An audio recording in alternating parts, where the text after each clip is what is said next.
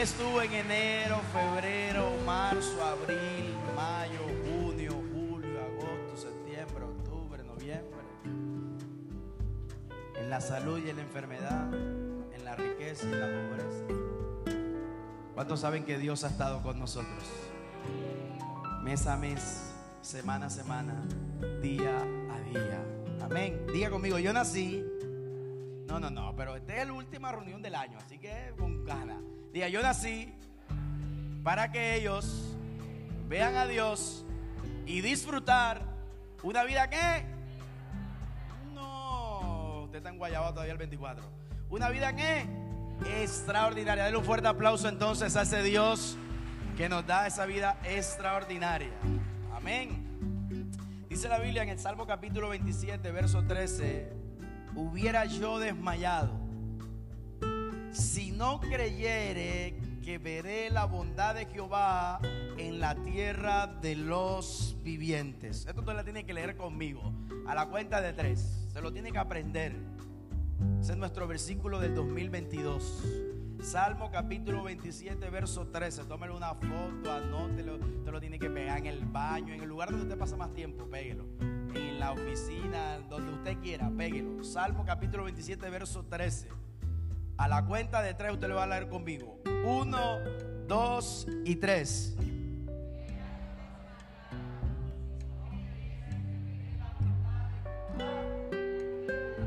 Alguien lo puede celebrar entonces.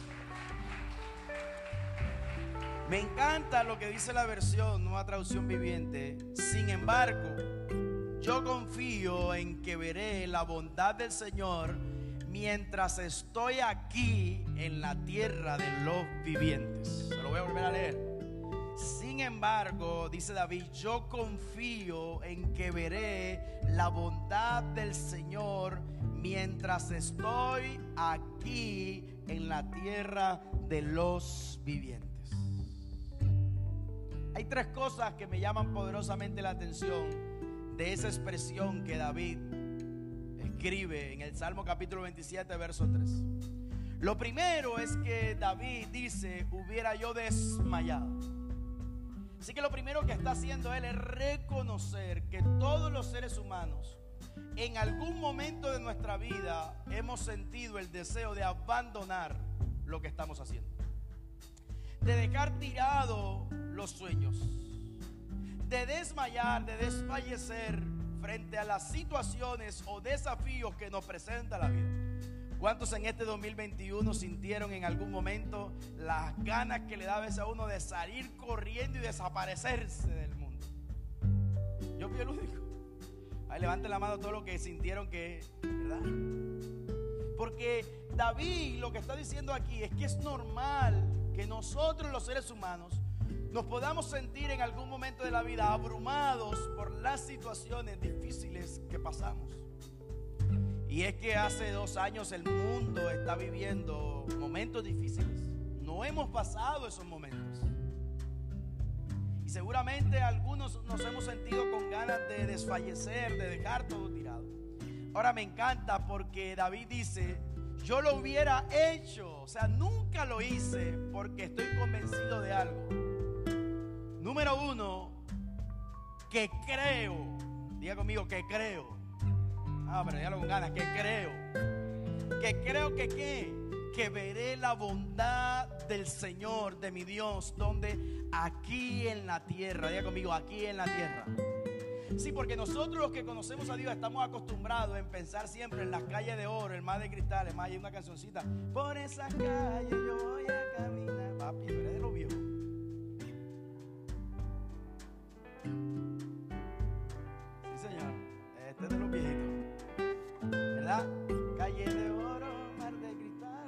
Alcanzaron a cantar esa canción? Pensiónese, por favor. Pensiónese, porque usted cantó esa canción, usted de los viejitos. ¿Ok? Y a veces vemos la bondad de Dios solo en aspecto de salvación. El día que yo esté con el Señor. Y claro que el día que estemos con el Señor vamos a disfrutar del Señor. Pero me encanta porque David dice una verdad aquí. Y él dice, "Ah, mi Dios no es solo es un Dios de futuro. Mi Dios es un Dios de realidades, del presente. Mi Dios no solo es un Dios del mañana, mi Dios es un Dios del hoy. Y dice, si no creyere que veré la bondad del Señor en la tierra de los vivientes. Te tengo, una buena noticia en esta mañana. Verás lo bueno de Dios en esta tierra. Ay, ay, se lo voy a volver a repetir. Verás lo nuevo, lo bueno de Dios en esta tierra. Hay alguien que lo pueda celebrar en esta mañana. Verás lo nuevo en tu casa. Verás lo bueno de Dios en tu familia. Amén. Con tus hijos. Ahora, la palabra bondad usa David allí es la palabra hebrea que traduce bueno, lo mejor, bienestar, beneficio, bien. Así que Dayana lo vamos a leer de la siguiente manera. Vamos a reemplazar la palabra bondad por estos que aparecen aquí. ¿Ok? Hubiera yo desmayado si no creyere que veré lo bueno del Señor hubiera Dios desmayado si no creyere que veré lo mejor, diga conmigo, lo mejor de Dios en esta tierra. ¿Hay alguien que quiera ver lo mejor de Dios en esta tierra? Hubiese yo desmayado si no creyere que veré, que veré el bienestar de Dios en esta tierra. Hubiese yo desmayado si no creyere que veré el beneficio de Dios en esta tierra. Hubiese yo desmayado si no creyere que veré el bien de Dios en esta tierra. Ahora, para nosotros poder comprender y experimentar esta realidad que David está expresando aquí, necesitamos entender una verdad.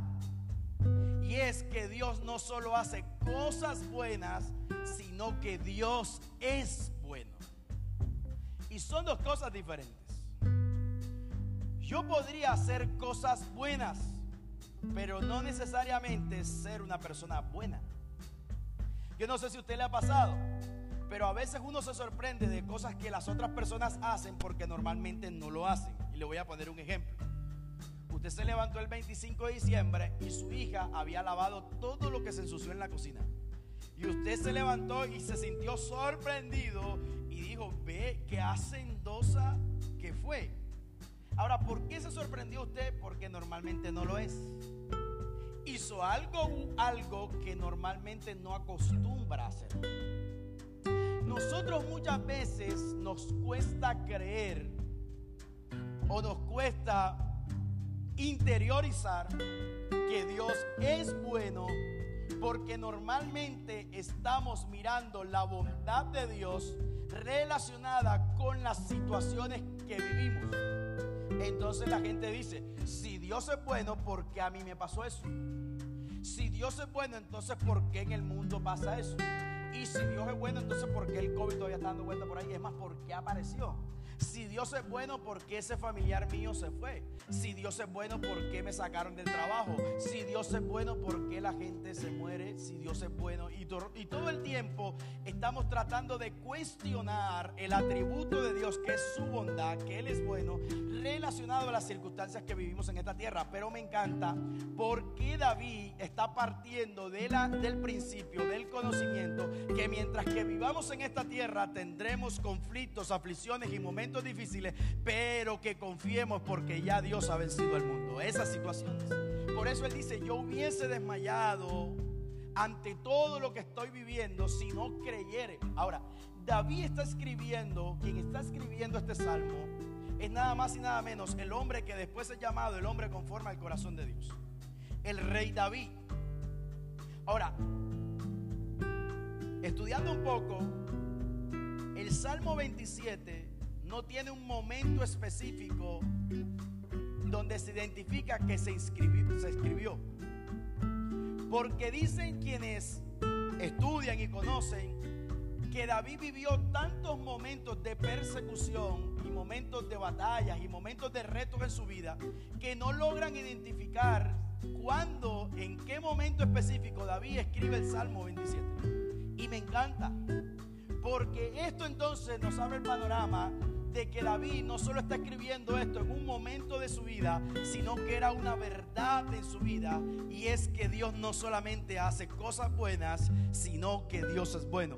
Dios es bueno por encima de mi enfermedad, Dios es bueno por encima de mi problema, Dios es bueno por encima de mis malos resultados, Dios es bueno por encima de la situación que pueda vivir el mundo, Dios es bueno no importando lo que suceda Dios es bueno. ¿Por qué Dios es bueno? Porque la bondad de Dios es un atributo de Dios. ¿Qué quiere decir que es un atributo? Que es algo que Dios es, algo que Dios no puede dejar de ser. Diga conmigo, Dios es bueno.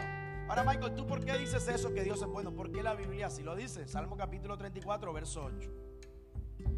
Prueben y vean que el Señor es... No, no, no, bien fuerte. El Señor es Feliz el hombre que en él confía. Salmo capítulo 86, verso 5. Porque tú, oh Señor, eres... No, no, dígalo fuerte, eres... Y perdonador.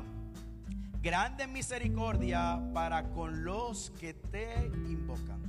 La bondad de Dios es uno de los atributos de Dios, así como una descripción de su esencia misma. Dios por naturaleza es bueno. Levante su mano derecha al cielo y diga amigo, yo tengo un padre que es bueno.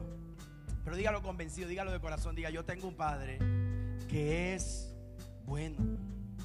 Ahora, la única manera de que lo mejor del Padre se ausente en tu vida es que Dios se ausente de tu vida y eso es imposible.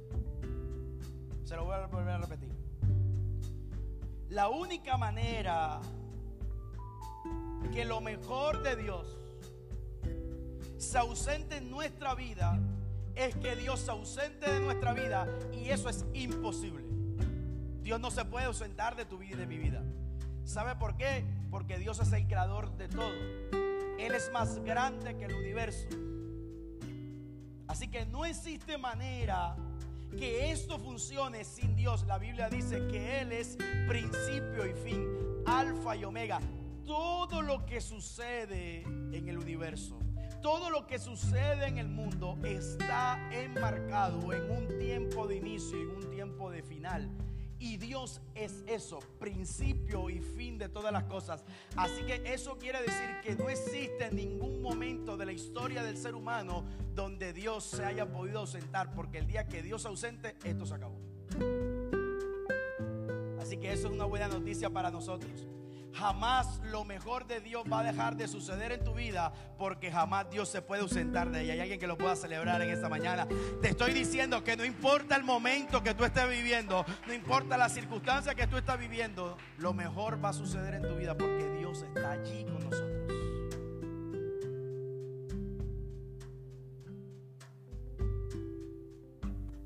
Ahora, ¿eso qué quiere decir? Que lo mejor del Padre nos acerca al Padre. Diga conmigo, lo mejor del Padre me acerca al Padre. ¿Cómo así, Michael? Romanos capítulo 2, verso 4. Dice la Biblia, ¿no te das cuenta de lo bondadoso, tolerante y paciente que es Dios contigo? ¿Acaso eso no significa para ti nada? ¿No ves que la bondad de Dios es para guiarte a que te arrepientas y abandones tus pecados? ¿Para qué es lo bueno que Dios es? ¿Para alejarnos de Él? Diga conmigo, no. Es para acercarnos a Él. ¿Sabe? Por décadas la religión nos ha enseñado que nuestros errores y lo bueno que es Dios nos separan. Entonces la gente dice, yo no voy a la iglesia porque es que si tú supieras mi problema de alcohol, yo no voy a la iglesia porque es que yo le soy infiel a mi señora o le soy infiel a mi señor. Yo no voy a la iglesia porque yo no soy un buen hijo, yo no honro a mis padres. Porque la religión nos ha enseñado que por mi culpa, por mi culpa, por mi gran culpa, que somos qué? Culpables. Y entonces Dios es demasiado bueno, ¿verdad, Sujei? Y yo no merezco a ese ser que es tan bueno. Pero me encanta porque la Biblia no dice eso. La Biblia dice que lo bueno que Dios es te guía. Diga conmigo, la bondad de Dios no me separa de Dios. La bondad de Dios me guía a Él. ¿No, te ¿No ves que la bondad de Dios es para guiarte a que te arrepientas y abandones tu pecado? O sea, en otras palabras, el amor de Dios, lo bueno que Dios es, nos acerca a Él para guiarnos y que nosotros podamos tomar la decisión de arrepentirnos de nuestros errores, de nuestra mala conducta y alejarnos del pecado. Pero no lo contrario. No es que a Dios le incomoda que tú te acerques a Él porque tú te equivocas o porque yo me equivoco, porque si no, estas puertas deberían estar cerradas y ningún ser humano podría entrar a la casa de Dios, porque dice la Biblia que no hay en la tierra justo ni siquiera uno. El problema es que el ser humano para gobernar a otros se ha hecho creer justo y bueno. Y entonces desde ese lugar se presentan personas como santas para gobernar y manipular a quienes se sientan de aquel lado. Pero le damos gracias a Dios porque todos los que estamos aquí, que somos pecadores, podemos estar aquí porque un día Cristo fue a la cruz, murió por nuestros pecados y cuando éramos descalificados, su sangre nos calificó. Y hoy podemos cantar, reír, celebrar, decir happy birthday, lo que tú quieras diga, feliz Navidad, feliz año y disfrutar de todo lo que Dios ha preparado para nosotros. Porque Él tiene una vida extraordinaria. Él se hizo pecado, Él se hizo inmundo, Él pagó un precio para que tú y yo podamos recibir en este 2022 la mejor parte de Dios para nuestra vida. Hay alguien que lo pueda celebrar en esta mañana lo mejor de Dios. La bondad del Padre nos muestra el camino correcto, arrepentimiento. La bondad de Dios no depende de nuestro actuar, pero sí es una medida para nuestro actuar. Dios no es bueno porque tú y yo seamos buenos. Dice la Biblia, más Dios muestra su amor para con nosotros, en que aún siendo pecadores, diga estado, nuestro peor estado, estado de pecado, Cristo murió por nosotros. cuando uno habla de Dios, de la bondad de Dios, uno necesariamente tiene que pensar en el amor que sienten los padres por los hijos. Y es que lo bueno que Dios es nos acerca a Él. Yo no sé si usted se ha dado cuenta, pero cuando un hijo se equivoca, los que somos padres, levanten la mano todos los que son padres, papás y mamás, padres, ¿verdad? Pero a uno le sucede algo cuando los hijos se equivocan, normalmente uno tiene una reacción. Esa reacción puede ser de enojo, de tristeza, pero cuando uno es consciente de lo que está sucediendo, uno se controla, ¿verdad? Estamos hablando aquí de papás controladitos, ¿ok? Nadie dijo amén. Me preocupé. Eh, ¿Tienen ahí el, teléfono del bienestar familiar? Que le entreguen al bienestar familiar todos los niños que están aquí, por favor. ¿Ok? Estoy hablando con padres controladitos, ¿verdad? Con errores y todo, pero padres que aman a sus hijos. ¿Dónde están los papás que aman a sus hijos? Ok. ¿Qué sucede cuando los hijos hacen algo que a nosotros no nos gusta o que es incorrecto. No hablemos de lo que nos gusta a nosotros o no. Hablemos de lo que es incorrecto. Porque es mentira que en la vida todo es relativo. No, no, no, no. Robar es incorrecto. Eso no es relativo. ¿eh? Es que lo que pasa es que lo necesitaba. No, se llama robar. No es relativo. ¿Ok? ¿Qué pasa cuando el niño llega a la casa con algo que no es de él y lo trae escondido? O sea, no es la intención de me equivoqué, sino sabe que se lo trajo y lo tiene escondido. Y uno como papá se da cuenta empieza a hervir enseguida, ¿no? Porque uno dice por dentro, yo no, he enseñado eso en mi casa. ¿Ah? Ahora, hay dos maneras de reaccionar frente a los errores de quienes amamos. Uno es la manera de señalar y de culpar. Y la otra es la manera de Dios, que es la manera de amar y de corregir. Le hago una pregunta a los padres que están aquí. Cada vez que tú has culpado a tu hijo, has señalado a tu hijo por sus errores, ¿qué has conseguido de él? ¿Cambio o rebeldía? Normalmente conseguimos que rebeldía. Se ponen peores. Pero ¿cuál, ¿cuál ha sido el efecto cuando ha sido el amor en medio de la situación incómoda lo que nos ha permitido hablar, educar, enseñar y corregir a nuestros hijos? Yo le voy a contar algo. Victoria no está aquí. ¿Está en clase? Mi hija mayor se parece tanto al papá, pobrecita. No, mentira. Se parece al papá. Y con ella sucede algo particular. Cuando Victoria se equivoca o cuando Victoria hace algo que es incorrecto, ella normalmente reacciona fuerte ante esas situaciones. Cruza los brazos, patalea. Ahí en el puesto, eso sí. Ella sabe que como se tire, perdió. Entonces, tiene chance de patalear ahí, que se exprese, pero ahí. ¿Verdad? Hace caras, alza la voz, ya lo ha mejorado. Ya, ya por lo menos controla el tema de la voz. Y con el pasar de los años, la mamá y yo hemos aprendido a cómo enfrentarla o cómo eh, acercarnos a ella cuando ella está viviendo ese momento. Y una de las cosas que yo me he dado cuenta es que ella en esos momentos, lo peor que usted puede hacer es enfrentarla del tú a tú, aunque usted tenga la razón. Porque ella va a apretar más los brazos, va a enojarse más, y usted la ve que se va poniendo colorada, colorada, colorada, y empieza a llorar de la rabia. Y yo me acuerdo que yo era así. No sabías eso. Yo era así. Entonces, como yo recuerdo que yo era así, yo le aplico la técnica de cómo a mí me hubiese gustado que en esa época me trataran cuando yo cogía rabia, ¿verdad? Entonces, yo normalmente lo que hago es que le digo, por favor, sueltas los brazos, por favor, déjate patalear, y le digo, baja la voz que yo no estoy gritando. Siéntate que vamos a a conversar. Entonces la abrazo, le doy un beso, la molesto y ella va Mamá le costó unos par de años encontrar eso y se ponían de tú a tú. Tire para acá y tire para allá. Y es que nosotros a veces, hablo de esto, no para hablar de mi familia, porque eso no es lo importante aquí. Es porque yo siento que eso es muchas veces lo que Dios hace con nosotros.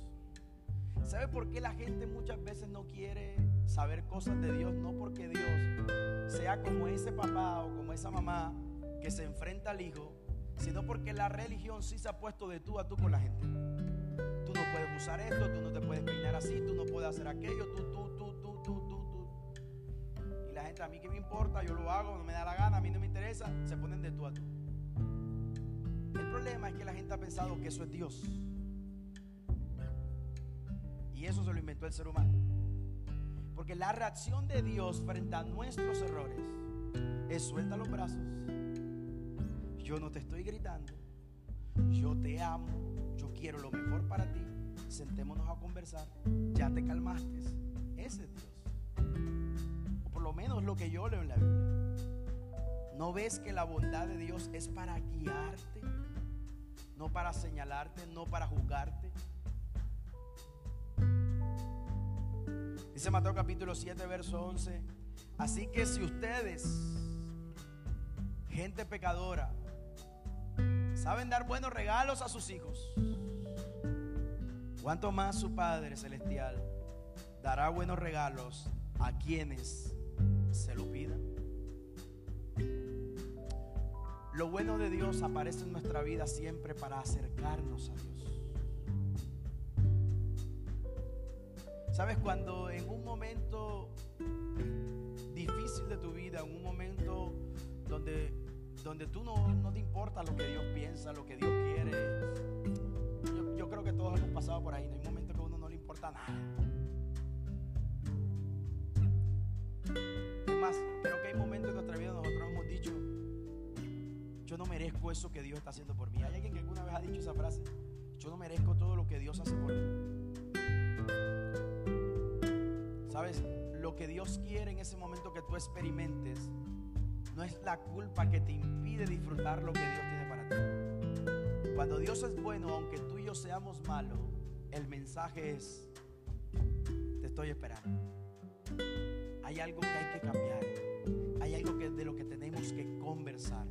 Hay algo de lo que te tienes que arrepentir. Y hay algo de lo que tienes que dejar.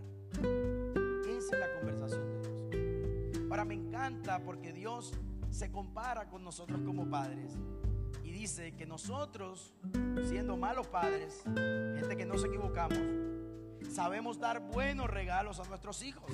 Y estamos en una época donde hace días, regalito por aquí, regalito por allá.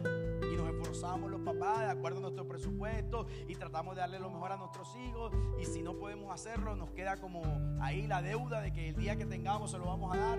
Porque todo papá o toda mamá quiere darle lo mejor a sus hijos.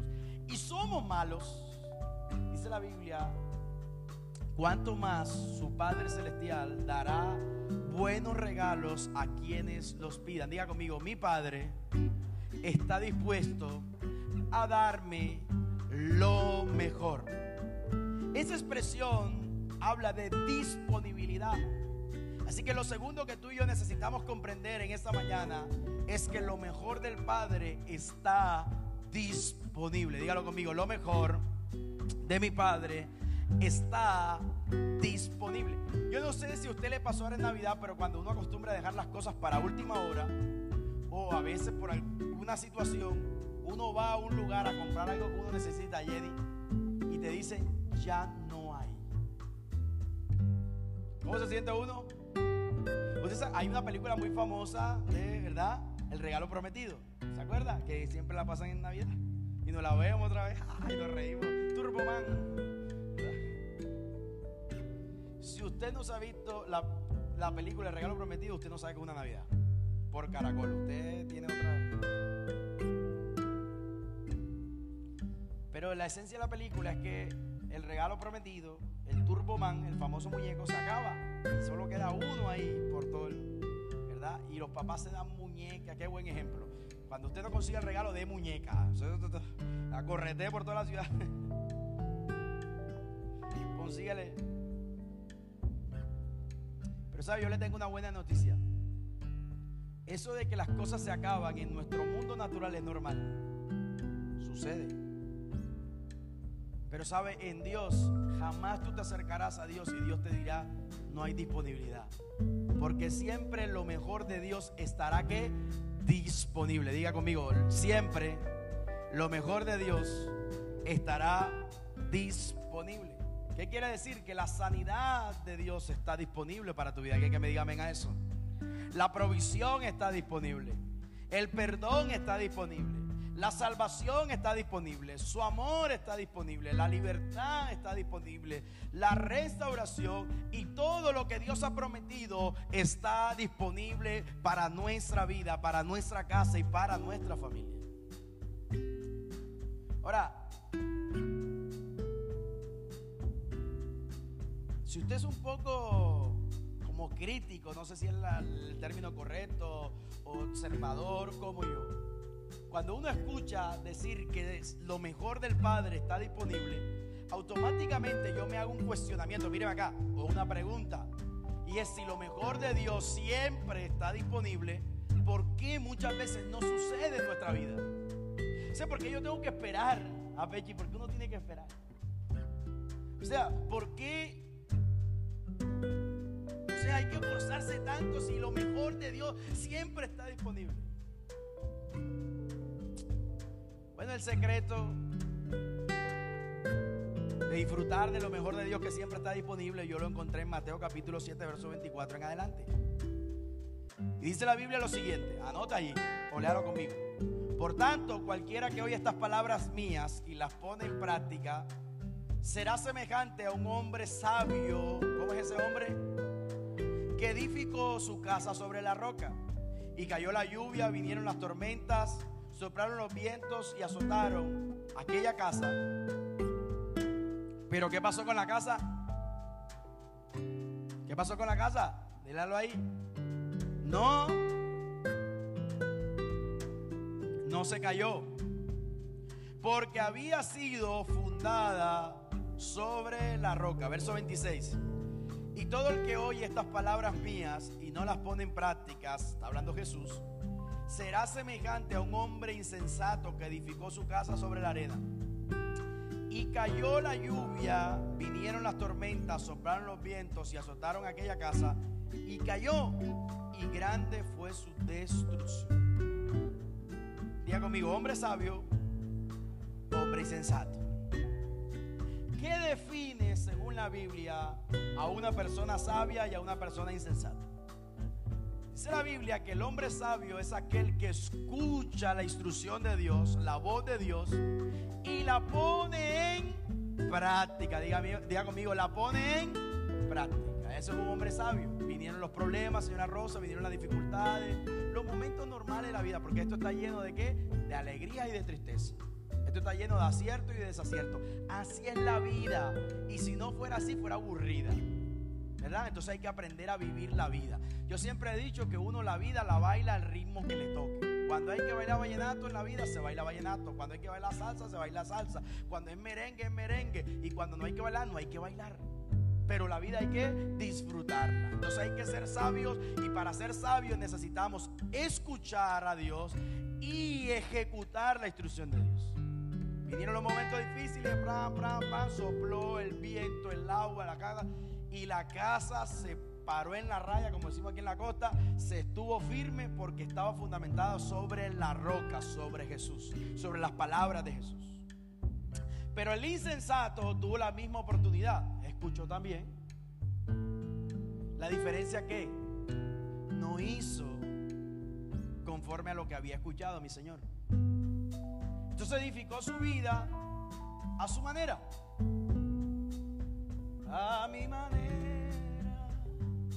¿Cuál es la canción? Es a mi manera. El día que vinieron las mismas lluvias, los mismos vientos, los mismos que le soplaron al otro, dice que la casa se cayó y hubo una gran destrucción. Así que lo mejor de Dios que está disponible muchas veces no sucede en nuestra vida porque vivimos vidas basadas en la insensatez y no en la sabiduría. Entonces lo mejor de Dios está disponible, pero nosotros andamos ejecutando nuestra vida a mi manera. Y entonces cuando la casa se cae, cuando la vida se cae, cuando las relaciones se dañan, cuando el matrimonio se acaba, entonces decimos, Dios no es bueno. Y yo me imagino a Dios diciendo aquí, pero si yo te di todo lo que tenía que hacer, usted fue, usted fue el que no lo hizo. Como aquí no estamos para hablar solo de los problemas, sino buscar soluciones, hay dos cosas que necesitamos hacer para no ser insensatos, sino para ser sabios. ¿Cuántos quieren ser sabios y edificar el 2022 con sabiduría? Amén. Y que lo mejor de Dios que está disponible suceda en tu casa, en tu vida y en tu familia. Dos cosas. Número uno, amplía tu capacidad de escuchar y observar. Diga conmigo, voy a ampliar mi capacidad de escuchar y observar. ¿Qué fue lo primero que hizo el hombre sabio? Dice, escuchó. Ahora, para poder escuchar y observar en la vida necesitamos aprender a disipar los ruidos del día a día. La Biblia dice que debemos aprender a ser personas lentas para hablar y rapiditos para escuchar. Pero normalmente nosotros los costeños hacemos lo contrario. Somos rapiditos para hablar y bastante lentos para escuchar. Y es que la vida hoy nos lleva al ritmo, a ese ritmo desenfrenado donde todas las cosas tienen que ser ya, ya, ya, ya, ya. Y entonces nosotros vivimos vidas por reacción y no por planeación. Entonces, andamos meses, días y años reaccionando frente a las situaciones de la vida, pero no ejecutando lo que hemos planificado. ¿Por qué? Porque no hemos aprendido a escuchar, sino que hablamos mucho, mucho. Ahora, Para tener capacidad para escuchar y observar, necesitamos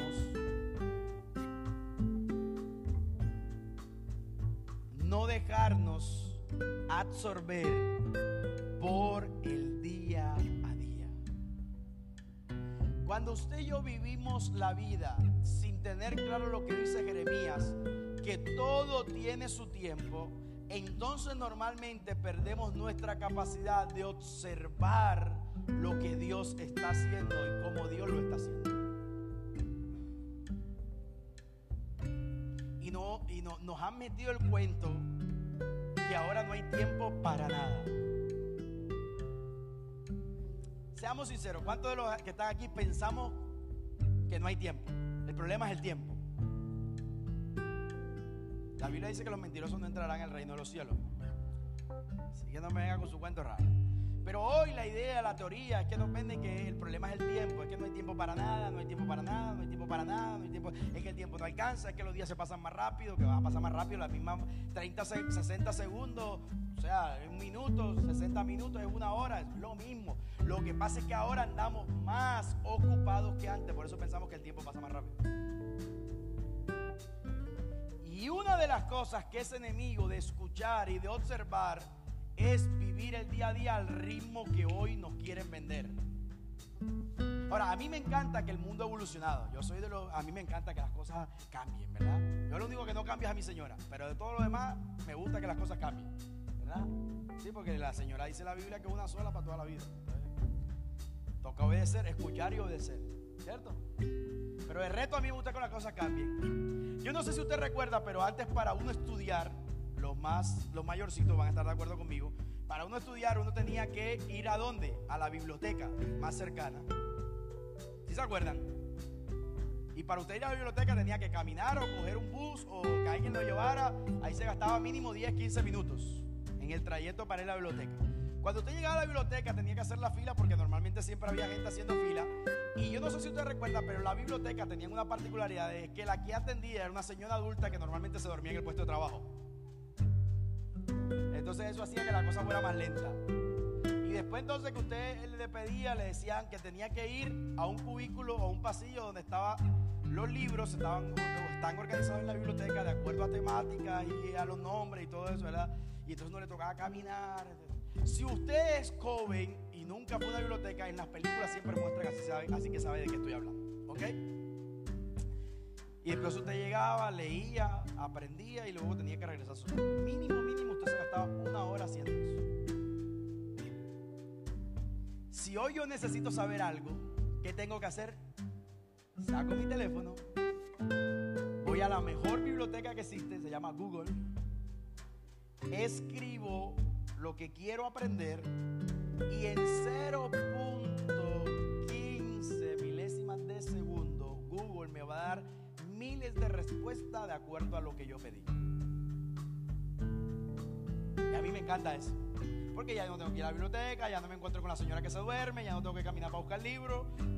No estoy en contra de eso. Familia, la noticia es que la vida no es Google. Y los matrimonios no se consiguen edificarlos en 0.15 segundos, sino súmele como 0.15 décadas, más o menos. Después de 15 años por ahí. Es que me dio uno está como todavía embolatado, ¿verdad, pastora? 15 años todavía uno embolatado ahí. Los hijos no se educan en 0.15 segundos. ¿Alguien se graduó de la universidad en 0.15 segundos? 5 años. Si usted era de los juiciosos. Porque si no, materia por aquí, materia por allá, terminó con 7 años. Porque en la vida las cosas necesitan que Tiempo, diga conmigo, tiempo. Ahora necesitamos aprender a no dejarnos absorber por esa dinámica de vida, de que todo es rápido, sino que necesitamos aprender lo que dice Jeremías. Todo tiene su tiempo. Diga conmigo, todo tiene su tiempo. Hay tiempo para el blower, hay tiempo para la cocina, hay tiempo para, para el trabajo, hay tiempo para los hijos, hay tiempo para Netflix, hay tiempo para todo. Todo tiene su tiempo. El tema de nosotros es que vivimos en la era donde no hay tiempo, pero si usted revisa el tiempo que usted pasa metido en redes sociales en su celular, se va a dar cuenta que si hay tiempo, lo que pasa es que lo usamos mal. ¿Cierto? Necesitamos aprender a entonces ampliar nuestra capacidad de escuchar y de observar. Y lo segundo es que necesitamos ampliar nuestra capacidad de ejecución. ¿Qué hizo el hombre que escuchó? El hombre sabio edificó su casa de acuerdo a la instrucción que había recibido. Y ahí es donde está el secreto de si somos sabios o si somos insensatos. No basta solo con escuchar. La diferencia la hace quien ejecuta la instrucción que ha recibido. Ahora, para ampliar nuestra capacidad de ejecución necesitamos aprender a llevar a cero nuestro mal hábito de procrastinar. O sea, nuestro mal hábito de andar postergando lo que es impostergable. La mamá que están aquí se van a identificar conmigo. No hay peor cosa, hijo, que estás aquí, que decirle a su mamá cuando le da una instrucción, ahorita. Eso yo no sé qué le activa a esas señoras. La mamá que está aquí, alguien que me explique qué es lo que le activa, señor, a usted cuando su hijo le dice ahorita. ¿Qué es lo que pasa ahí adentro? cuál es el problema con el ahorita? Yo creo que todas las mujeres tienen como que un pasado, un niño, una niña herida ahí que, que tienen que sanar con el ahorita, ¿no? Y esto, lo que pasa es que yo las entiendo, porque el ahorita es que Estamos de vacaciones, ¿verdad? Entonces el pelado se levantó a las 10, son las 11 y la cama todavía no la ha arreglado. No ha recogido la ropa de ayer y todavía está diciendo que ahorita el sinvergüenza ese. Y entonces ahorita, ahorita, ahorita. Ahora el problema no es el ahorita, de la cama, del cuarto, porque está de vacaciones. El problema es que muchos de nosotros vivimos la vida en ahorita. Tú tienes conversaciones que tienes que tener importantes con tu familia, con tus hijos, pero tú te estás diciendo ahorita, ahorita, ahorita. Tienes una situación con tu pareja que conversar y le has dicho en este 2021 a esa situación, ahorita, ahorita. Tienes una realidad interna que solucionar, pero andamos diciendo ahorita, ahorita. Y entonces, aunque sabemos que es lo correcto, aunque sabemos lo que Dios está diciendo, no lo ejecutamos porque vivimos con el mal hábito de decir ahorita, ahorita, ahorita, después, después, después.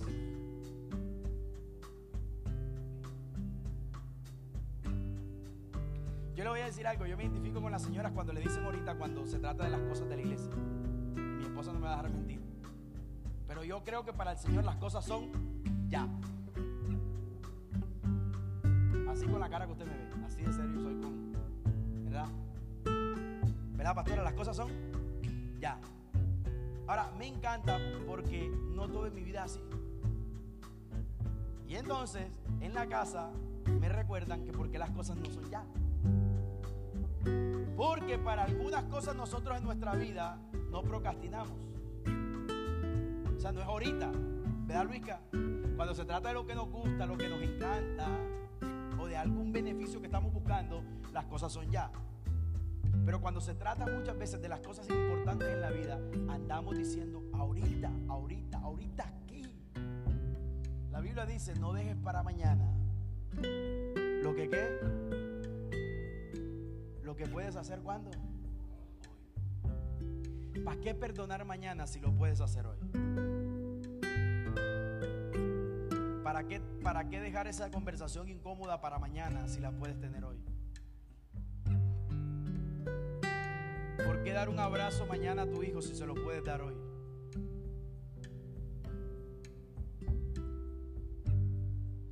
¿Por qué esperas mañana a las 5 de la mañana, tiempo a las 6, a las 7, no sé, a la hora que horas.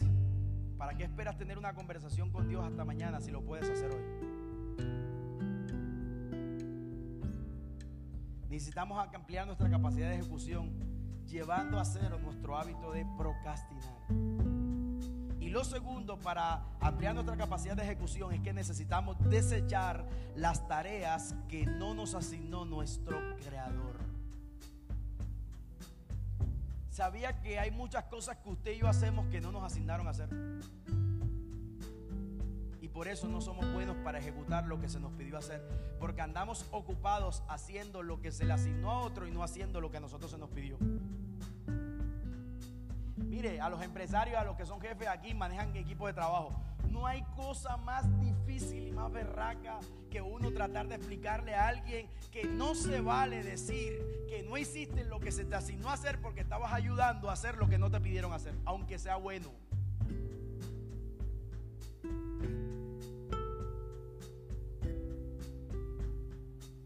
Porque nosotros muchas veces andamos haciendo en la vida cosas buenas, pero que Dios no nos mandó a hacer.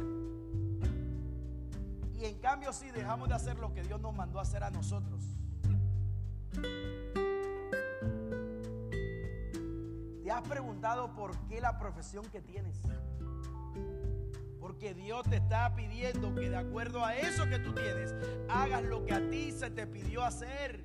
Yo no puedo ser abogado porque yo no estudié eso. Yo no puedo ser psicólogo porque yo no estudié eso. Hay gente que se cree psicólogo, hay gente que se cree abogado, hay gente que se cree, o sea, se cree el papa. Porque hay gente que le gusta estar metido en todo, menos en lo que le pidieron hacer. ¿Usted conoce gente así?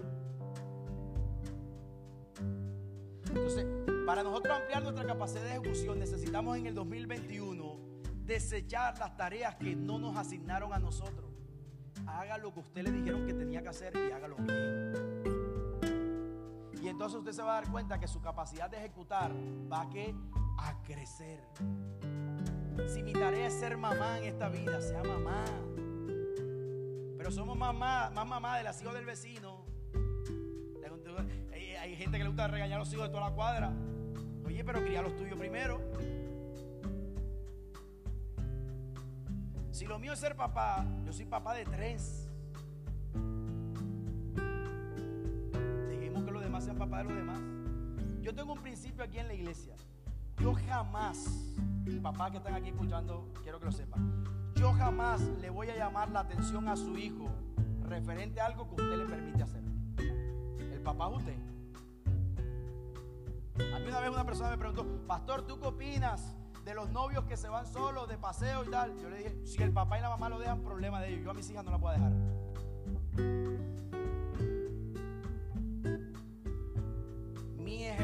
Son tres. Victoria, Elizabeth, Emanuel y estoy llorando por el otro.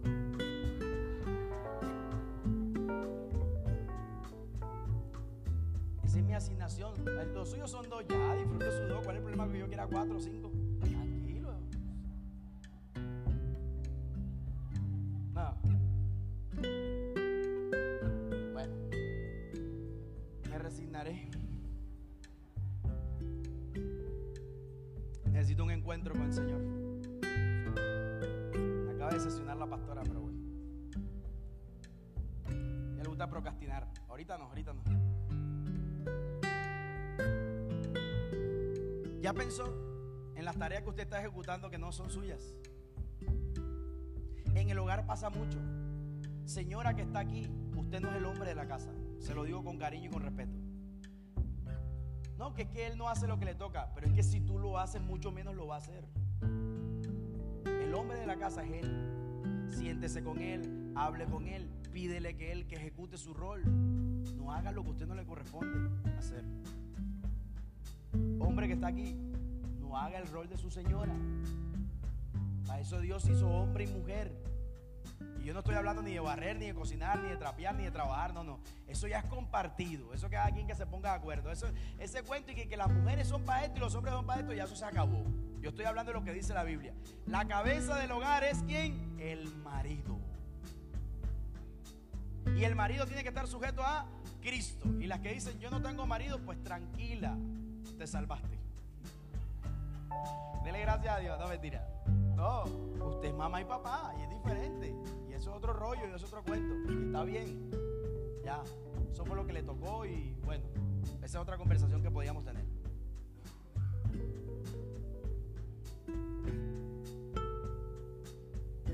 Padre que estamos aquí, no asumamos el rol de nuestros hijos.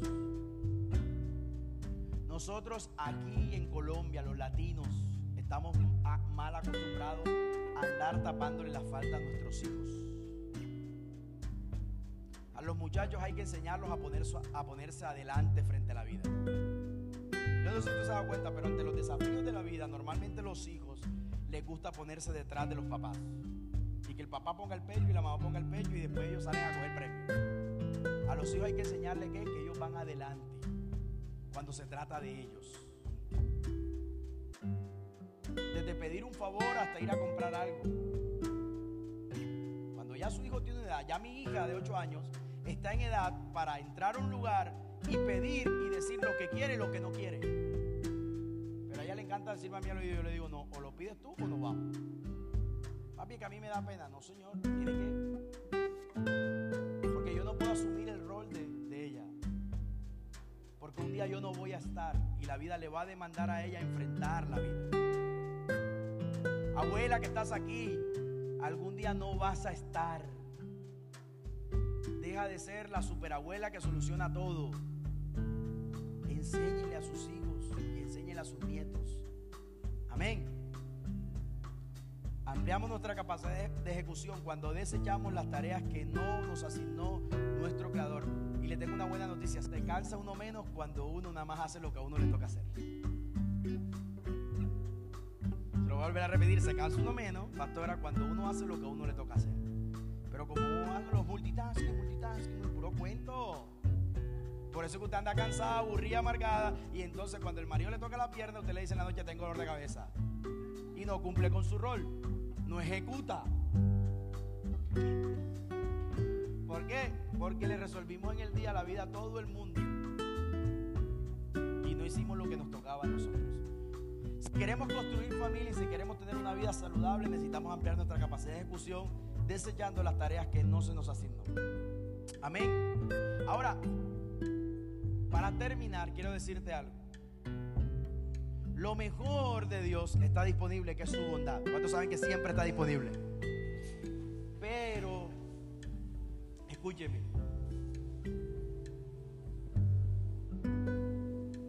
No tendremos lo mejor de Dios en el 2022 si no tenemos primero al mejor. Se lo vuelvo a repetir no tendremos lo mejor en el 2022 si primero no tenemos al mejor. Y ese mejor es Jesús. Miren, la Virgen concebirá y dará a luz un niño. Su nombre será Emanuel, que significa Dios está con nosotros. Por eso, mi invitación para terminar esta mañana es a que tú y yo podamos no solo creer que lo mejor va a suceder en nuestra vida, sino que hoy le podamos entregar nuestra vida al mejor, a ese nuestro Dios. No sé ¿Cuántos años han pasado desde que tú conoces a Dios? Si es primera vez, si son meses, y yo no sé, no sé, no sé. Pero yo creo que es una buena oportunidad este último domingo del año para que juntos le digamos a Dios, yo no quiero terminar el año sin que tú, te, sin que tú Dios seas el Señor y el dueño de mi vida. Así que yo lo voy a invitar ahí donde, donde usted está, a que cierre sus ojos que de manera personal e individual usted le pueda decir a Dios en esta mañana, no solo deseo lo mejor que tú me quieres dar, sino que lo primero que deseo es a ti que eres el mejor. Por eso Jesús en esta mañana, yo te entrego mi vida y te acepto como mi Señor y como mi Salvador. Yo decido en este día, Señor, entregarte todo de mí. Y renovar, Señor, esa decisión que un día tomé cuando yo tenía solo nueve años. Que no comprendía muchas cosas, Dios, pero en esta mañana yo hoy vuelvo a decirte, Señor, cuenta conmigo. Aquí estoy, Señor.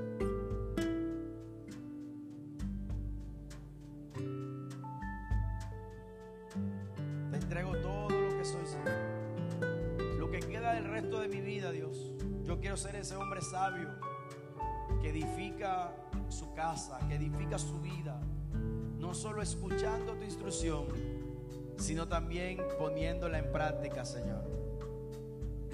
Gracias Dios, porque en este 2022 viviremos lo mejor. Gracias Dios, porque en este 2022 viviremos lo mejor. ¿Hay alguien en esta mañana que se pueda colocar de pie, por favor? Yo quiero terminar este momento proclamando sobre tu vida, sobre tu casa, la palabra que Dios nos ha regalado para el 2022. Apréndaselo. Tómelo una foto, porque en el 2022 viviremos lo mejor. Diga conmigo, 2022 viviendo lo mejor. Hay alguien que lo pueda celebrar. Dale un fuerte aplauso a Jesús.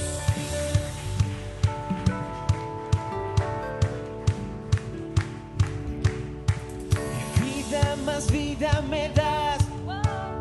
Vida más vida tú siempre serás.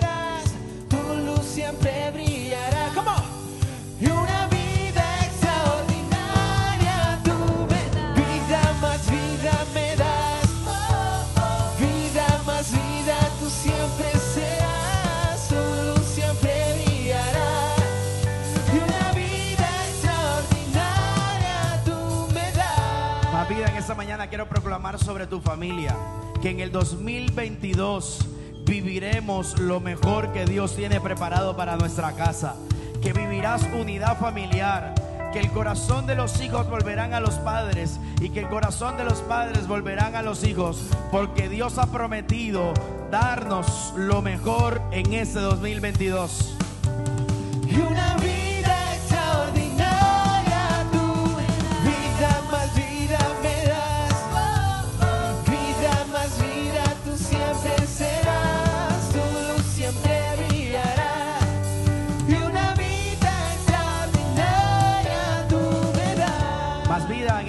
2022 sobre tus finanzas. Creemos en esta mañana que lo mejor de Dios va a suceder, que Dios va a enviar su provisión, que Dios va a enviar ideas y aquello que parecía ser poco se va a multiplicar en tus manos en este 2022. ¿Hay alguien que lo pueda creer en esta mañana?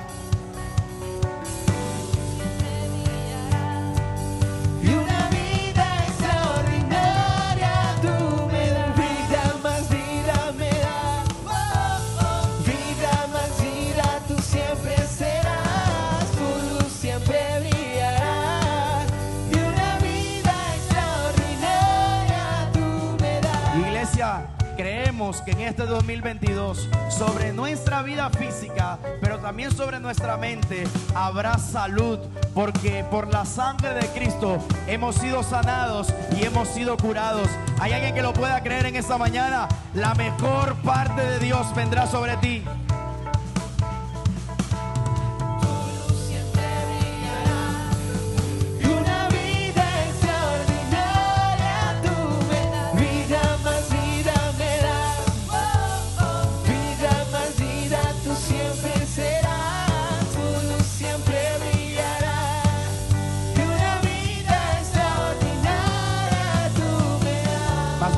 Que en este 2022, sobre tu profesión, sobre tu labor, sobre la obra de tus manos, vivirás lo mejor. Que Dios te dará sabiduría, que Dios abrirá puertas en este 2022 y te sorprenderás al ver cómo Dios te colocará en lugares que jamás te has imaginado y que la gracia de Dios y el favor de Dios estará sobre ti de una manera extraordinaria. Y una vida extraordinaria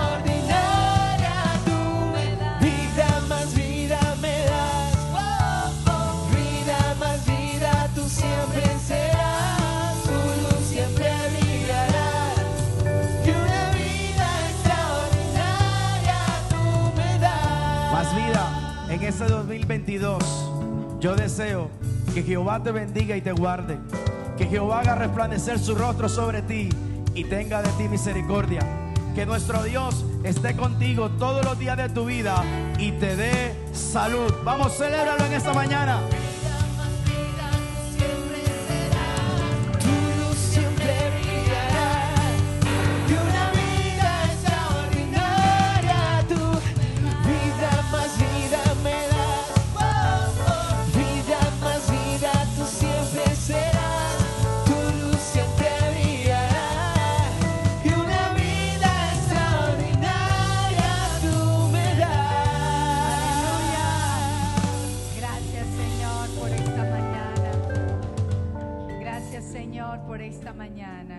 Gracias por tu palabra, Señor. Gracias porque nos muestras tu bondad, Señor, porque nos queda claro, Dios, de poder estar atentos, de poder estar expectantes, de poder ser oidores y hacedores de tu palabra en nuestra casa, en nuestra familia, para los que están a nuestro alrededor, en nuestro trabajo, Señor. Te damos muchísimas gracias en el nombre de Cristo Jesús. Amén y amén. Quiero que me acompañes allí rápidamente a Éxodo 36, el versículo 3. En la versión Dios habla hoy dice, ellos recibieron de manos de Moisés las ofrendas que los israelitas habían traído para comenzar a hacer lo necesario para el culto del santuario. Mientras tanto, los israelitas seguían trayendo ofrendas voluntarias día tras día. Cuando el Señor les envió a construir el tabernáculo y también cuando mandó a construir el santuario posterior, los israelitas traían ofrendas de manera voluntaria todos los días a la casa de Dios. Te queremos decir más vida que pudimos cerrar este año gracias a la bondad de Dios en una nueva casa, pero que aún solamente estamos a la mitad de ese camino. Estamos en la segunda fase y todavía falta pintar, todavía faltan unas puertas en los salones, un aire acondicionado. Todavía falta toda la fase de adecuación y necesitamos contar contigo. Así que Señor, en esta mañana, como iglesia, oramos por esta segunda fase. Así como nos unimos a orar por los muros, a orar por la parte eléctrica, así como nos unimos a orar por los aires, Señor, hoy te pedimos por las puertas de los salones. Pedimos por la pintura que falta, por adecuar la cafetería que queremos en el lobby, el punto de información, parte de lo que falta para los baños, Señor, para el piso. Hoy oramos y nos unimos, Señor, para traer ofrenda voluntaria a tu casa, Señor, para esta segunda fase que tú nos has entregado, Señor. Te agradecemos te alabamos y te bendecimos en el nombre de Cristo Jesús. Amén y amén. Más vida, podemos recoger las ofrendas y los diezmos, las donaciones. Muchísimas gracias a todos por sus contribuciones. Y damos también gracias porque pudimos repartir los kits de pañales y de pañitos húmedos y de todo lo que ustedes trajeron para casi 15 madres lactantes del sector de la urbanización La Playa y también desde la campaña de Navidad se pudieron dar más de 60 regalos para los niños que en esta Navidad siempre están apadrinados por la Iglesia Más Vida. Y les damos muchísimas gracias a todos ustedes por esas contribuciones que hacen para los demás, para amar a Dios y amar a las personas. Quiero darles solamente un anuncio en esta mañana, ya casi mediodía, y es que estamos de vacaciones a partir de hoy, dos semanitas, y regresaremos el 9 de enero. Codel que está al lado y dígale, el próximo domingo, quédate tranquilo, estás de vacas. Y regresamos el 9 de enero, el 9 de enero en nuestros servicios habituales, 10 y 11 y media. Los esperamos en más vida. Muy bien, quiero pedirle a todos los voluntarios que puedan ir pasando para poder cerrar el servicio y dar el feliz año a toda la iglesia de Más Vida. Recordarles a todos que a partir de este 9 de enero, en nuestro tema habitual de cultura de la casa, Vamos a estar cerrando la puerta del auditorio principal durante los primeros cinco minutos del servicio para que podamos estar sin interrupciones. Así que desde enero como iglesia vamos a crecer en un nuevo nivel de puntualidad y estamos desafiados por eso. Le pedimos que venga cinco minutos antes, diez minutos antes para estar puntuales desde la alabanza y poder tener toda la reunión. También recordamos a los niños, a, los, las personas que tienen niños de brazos menores de dos años, que puedan estar ubicados en la parte de al fondo, a mano izquierda. Allí es el lugar para ubicar a los niños menores de dos años, no dentro del auditorio, sino al final. Y bueno, ¿estamos listos, voluntarios? ¿Estamos listos? ¿Estamos listos? Vamos a darle el feliz año a toda la iglesia a la cuenta de uno, a la cuenta de dos y a la cuenta de tres. ¡Feliz año!